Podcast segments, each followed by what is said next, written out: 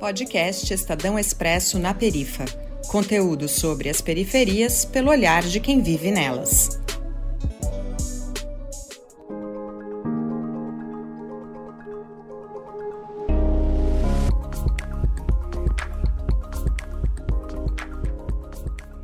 Oi, seja bem-vinda, bem-vindo e bem-vinde a mais um episódio do Expresso na Perifa. Eu sou a Bruna Rocha, sou jornalista, fotógrafa e falo da cidade de Salvador, Bahia. Nesse episódio, a nossa conversa será sobre os povos originários, ribeirinhos, quilombolas e indígenas. E como no episódio passado, eu não estou aqui sozinha. A Viviane Zandonade estará aqui comigo novamente. Oi, Bruna. Oi, todo mundo. Eu sou Viviane Zandonade, editora de conteúdo do Expresso na Perifa, junto com o Lucas Veloso, que também coordena nossos podcasts. Eu estou de volta em mais um programa sobre questões ambientais e a Amazônia brasileira. Hoje vamos falar sobre os povos tradicionais. E depois de nos ouvir, eu sugiro que você visite o nosso site, o expressonaperifa.com.br e baixe a edição completa do mês de dezembro do Na Perifa. Ela é todinha sobre a importância da floresta para a nossa sobrevivência.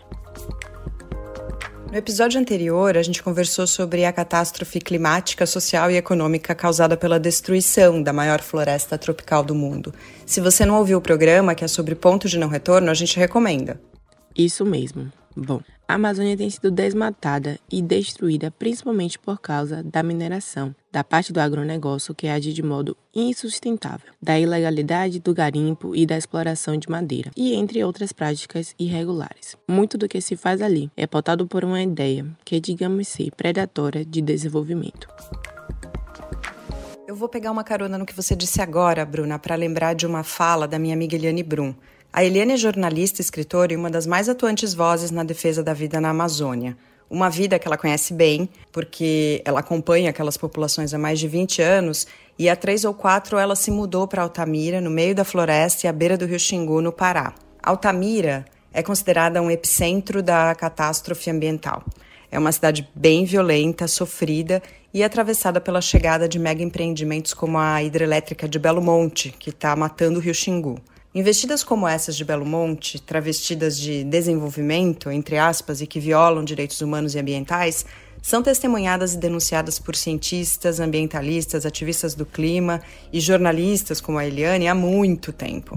O que essas pessoas dizem é que a emergência climática é sim causada pela ação do ser humano, mas nem todos os seres humanos são responsáveis por ela. Olha o que diz a Eliane. Abre aspas. Os humanos tornaram-se a catástrofe que temiam e alteraram o clima do planeta. Mas não foram todos os humanos que fizeram isso.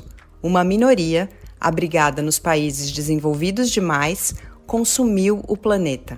As consequências, porém, já são sentidas pelas maiorias pobres e pelos povos que não cabem nas categorias de rico e de pobre impostas pelo capitalismo. Fecha aspas. Na Amazônia brasileira, esses povos que Eliane diz que não se encaixam entre chamar de rico ou de pobre são justamente os que formam as populações tradicionais. São os agentes que mantêm a floresta em pé e que detêm o conhecimento que pode nos salvar. Essa população é formada por indígenas de diferentes etnias, quilombolas e ribeirinhos. Os ribeirinhos também são chamados de beiradeiros, e entre eles há pescadores, seringueiros e extrativistas. Vamos começar pelos indígenas, os povos originários que há mais de 500 anos lutam diariamente contra a própria extinção. Eles batalham, entre outras coisas, pela legítima demarcação de seus territórios, um direito garantido na Constituição de 1988, e pelo respeito a seus modos de vida. É possível afirmar que a resistência indígena tem mantido a floresta em pé, no último censo do IBGE, em 2010, a população indígena do Brasil era de 896 mil pessoas, pertencentes a mais de 300 etnias. Dessas, 342 mil estavam na região do norte do país. Em reportagem no site do Instituto Socioambiental, em abril de 2021, a antropóloga Marta Azevedo estima que hoje existam cerca de 1,3 milhões de indígenas no Brasil. Um exemplo das violências sofridas por esses povos é o marco temporal. Essa tese diz que uma terra indígena só pode ser demarcada, ou seja, considerada indígena, se ficar comprovado que os povos originários estavam naquele território na data da promulgação da Constituição, em 5 de outubro de 1988. Isso dificulta muito a demarcação e abre brecha para o desmatamento. É meio que abrir a porteira para passar boiada, sabe? É.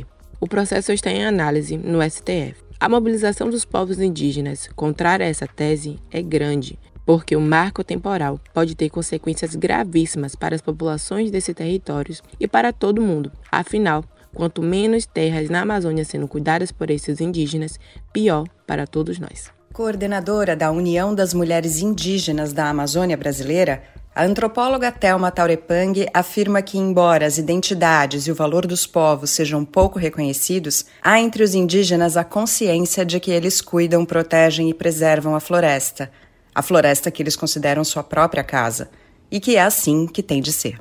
Quem também se engaja na prevenção e na representatividade na Amazônia são os moradores dos quilombos. Eles vivem ali porque conquistaram o direito aos territórios ocupados por seus antepassados. No estado do Pará, há 528 comunidades. Uma delas é Oxalá de Jacundai, território quilombola de Jamboaçu, onde vive Samila Valandares, que é psicóloga e ativista. A Samila ressalta que a Amazônia é feita da ancestralidade e da luta dos povos tradicionais e originários. Para ela, o reconhecimento da identidade quilombola é um marco histórico na luta pela prevenção da floresta. Abre aspas. Não é de interesse dessa sociedade racista que nós nos reconhecemos quilombolas, mas nos aponderamos e protagonizamos cada vez mais esses processos. Ninguém vai nos parar, fecha aspas. A Samila é coordenadora de uma iniciativa de fortalecimento de identidades e territorialidades por meio da educação e cultura. Ela diz que a prevenção da Amazônia e da biodiversidade é um compromisso ancestral para o seu povo. Tal indígenas e quilombolas, os beiradeiros ou ribeirinhos também estão ameaçados de extinção. Esses homens e mulheres que vivem na beira dos rios ou em ilhas tiram seu sustento da pesca, da coleta do látex e de outros produtos naturais. São pessoas que sabem viver bem na floresta, sem ofendê-la, e que não precisam de muito dinheiro, a não ser que sejam arrancadas das terras das quais cuidam e tiram seu sustento para deixar passar o tal do desenvolvimento.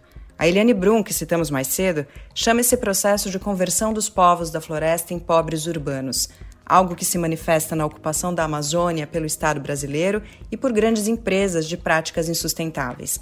Isso acontece há muito tempo. Aconteceu na ditadura civil-militar, acontece agora enquanto você escuta nosso programa. Citando apenas a Volta Grande do Xingu, onde foi instalada a usina de Belo Monte, são inúmeros os casos de famílias que tiveram seus direitos violados, perderam suas casas na floresta e foram obrigadas a viver na cidade onde hoje sofrem, adoecem e vivem mal. No fim das contas, quem mantém em pé o resto da floresta amazônica do Brasil são mesmo os povos indígenas, os quilombolas e os beiradeiros. Para você ter uma ideia, nos últimos 40 anos, o desmatamento subiu 20% na Amazônia. Só que nas terras indígenas e quilombolas, a perda foi de 2,4%. Nossa sobrevivência depende da preservação da sabedoria, do conceito de bem viver e da resistência dos povos da floresta.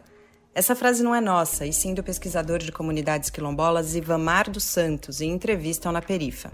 Junto com a ambientalista Suane Brazão, o Ivamar, que também é griot, guardião e contador de histórias de um povo, criou em 2016 o coletivo Amazonizando. Seu objetivo é preservar e valorizar a cultura dessas populações. Para o Ivamar, são essas as pessoas que melhor sabem cuidar e que entendem toda a magnitude e a importância dos ciclos da natureza e da floresta em pé.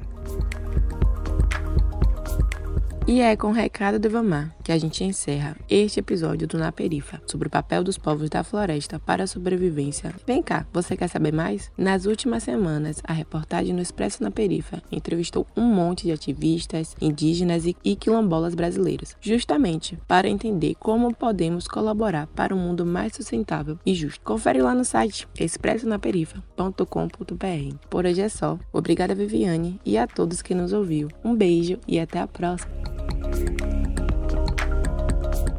Este episódio teve pauta e coordenação do Lucas Veloso.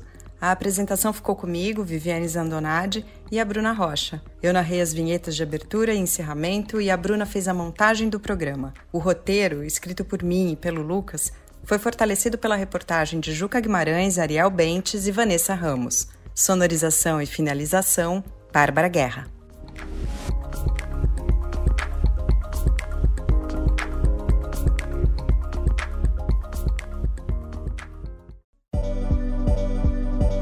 Você ouviu o podcast do Expresso na Perifa, um projeto da 99, empresa de mobilidade e conveniência, em parceria com o Estadão Blue Studio e coletivos periféricos.